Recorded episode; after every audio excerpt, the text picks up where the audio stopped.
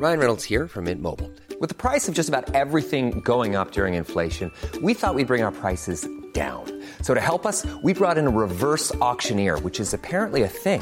Mint Mobile unlimited premium wireless. Ready to get 30, 30, bit to get 30, bit to get 20, 20, 20, bit to get 20, 20, bit to get 15, 15, 15, 15 just 15 bucks a month. So, Give it a try at mintmobile.com slash switch. $45 upfront for three months plus taxes and fees. Promo for new customers for limited time. Unlimited more than 40 gigabytes per month. Slows. Full terms at mintmobile.com.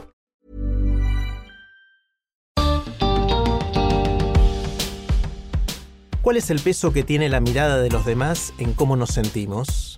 ¿Y qué pasa cuando las redes sociales potencian esas miradas? Bienvenidos al podcast de TED en Español, soy Jerry Garbulski. Delfina Piñatelo es nadadora y cumplió su sueño de competir en los Juegos Olímpicos de Tokio. Los resultados no fueron los que esperaba y al terminar la carrera lo primero que pensó fue qué le iban a decir en las redes sociales. En su charla comparte sus aprendizajes que nos pueden servir a todos, incluso si no somos nadadores olímpicos. Escuchemos a Delphi.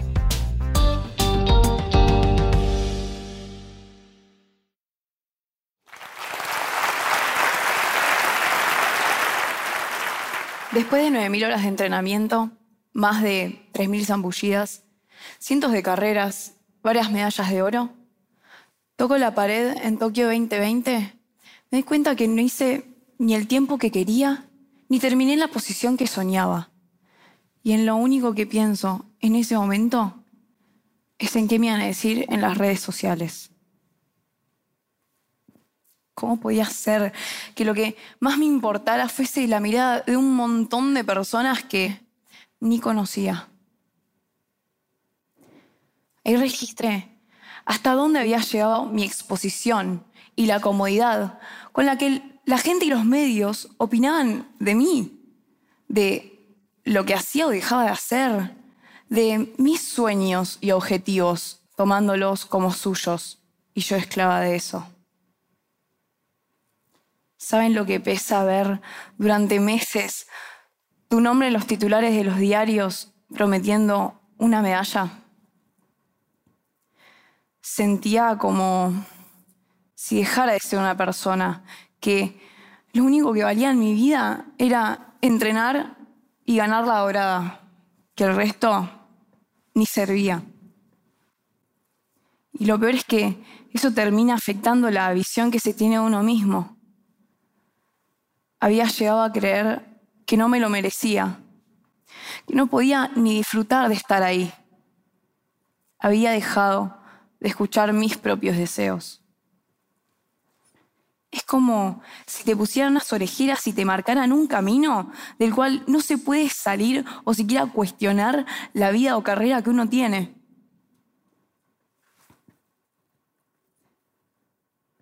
Me sentía sola, hasta que me di cuenta que compartía esa soledad con otros atletas.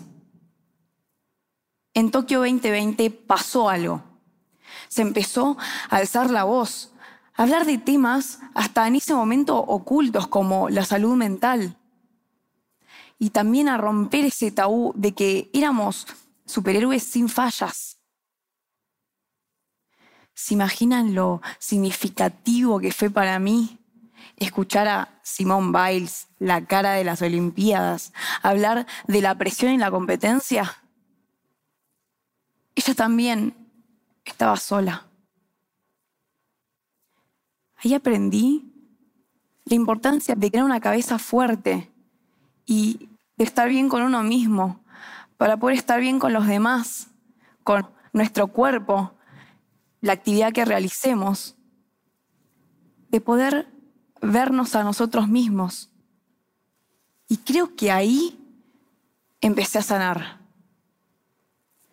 No me entiendan mal, ¿eh? Amo lo que hago desde siempre. Mi mamá es profesora de natación y también un poco bruja por llamarme Delfina. A los ocho meses me metió por primera vez en el agua y nunca más quise salir. Es mi segundo hogar. Al principio me la pasaba todo el tiempo en el club donde ella trabajaba. Mi abuela me buscaba en el colegio y me dejaba ahí. Yo corría al vestuario y directo al agua. Era mi lugar para jugar, para disfrutar, donde me sentía más segura. Ya a los 13 me di cuenta que quería algo más. Soy muy competitiva. Tenía hambre de ganar algo, lo que sea. Cuando llegué al club me dijeron que primero tenía que federarme, clasificar un nacional, competir y ganarlo para pasar al sudamericano y así ir subiendo niveles hasta los Juegos Olímpicos. Yo dije, ya fue, vamos. y cuando empecé a ganar y ganar, más crecía mi amor por la competencia y por el agua, por la adrenalina previa a subirme al cubo de partida y la sensación hermosa de haberlo dejado todo terminada la carrera. Crecía mi confianza y cierto ego también, que creo que todo deportista lo tiene, te lleva a querer ser distinto y querer ser el mejor. Pero también quienes me rodeaban me empezaban a ver más y creaban sus propias expectativas sobre mí sin darme cuenta me estaban colgando una mochila. Y esas miradas se fueron expandiendo más allá del ámbito deportivo. Al principio era todo copado, ver cómo te empiezan a pedir fotos, reconocerte en la calle, que lleguen invitaciones a lugares y eventos, que tu nombre y tu imagen empiecen a hacer algo.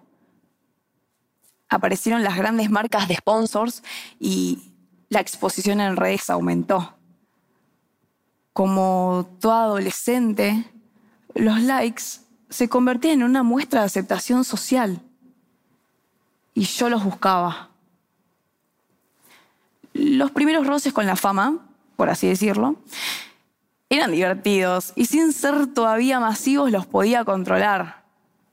Incluso me di cuenta que podía motivar a otras personas trascender más allá de una medalla al dejar una huella en sus vidas. Y también durante la pandemia, ayudar a que mucha gente se sintiera menos sola y desanimada. Pero como todo, hay un lado B.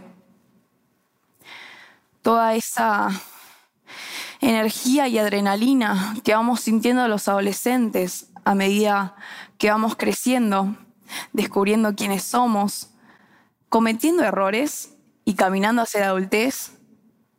En mi caso se convirtió en un tsunami de miradas que llegó a un punto que no había manera de controlarlo y yo me ahogaba. Tuve que madurar cosas muy rápido. Mientras mis amigas organizaban el viaje de egresados, yo me levantaba a las 5 de la mañana para ir a entrenar antes de ir al colegio. Cuando falleció mi abuela, horas antes de entrar a la Villa Olímpica de la Juventud en 2018, no la pude despedir hasta que finalizó la competencia. El duelo suspendido por representar a mi país. Y cuando finalmente llegué a mi sueño, a un juego olímpico. Terminé inmersa en una guerra en las redes sociales donde me atacaban sin impunidad detrás de un perfil en internet. Donde me llegan a decir, fracasada de mierda. Y lo peor es que yo me lo creí. aprendí por mi cuenta, de frente a los golpes, surfeando olas prácticamente sola, rodeada siempre del cariño de mi familia y de otras personas que no eran especialistas en los temas que yo necesitaba. Tuve que aprender la forma de dar notas, de qué decir o no decir en las redes sociales, de qué manera de cómo tratar una oleada de hate, de entender que las redes sociales era un tema artificial, que después en la vida real no me pasaban esas cosas, ni sufría esos ataques. Aunque parezca mentira, Esto para mí fue un gran descubrimiento. Como otros atletas tuve que aprender a convivir con las presiones y las expectativas de los demás. Creo que lo que me pasó a mí y a otros no es inevitable. Creo que existen posibilidades de crear mejores barreras de contención con profesionales de distintos ámbitos para ayudar a cuidar a la persona que hay detrás del atleta de alto rendimiento. Es cuestión de posar las miradas donde realmente hay que hacerlo. Y eso es lo que estoy tratando de hacer. La Delphi persona y no solo la deportista. De poder valorar a ambas.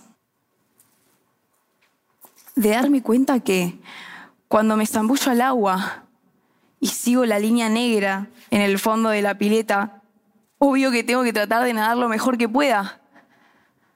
Pero cuando se acerca esa pared final, cuando llega el momento de tocarla y saco la cabeza del agua, lo único que tengo que mirar es a mi familia, a mis amigos, a mi abuela y a la Delphi Peque, que solo quiere jugar y que va a salir corriendo para volver a tirarse al agua. Muchas gracias.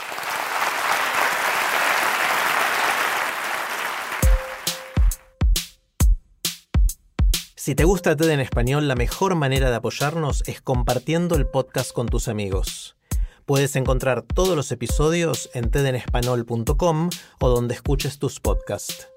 Soy Jerry Garbulski y te espero en el próximo episodio.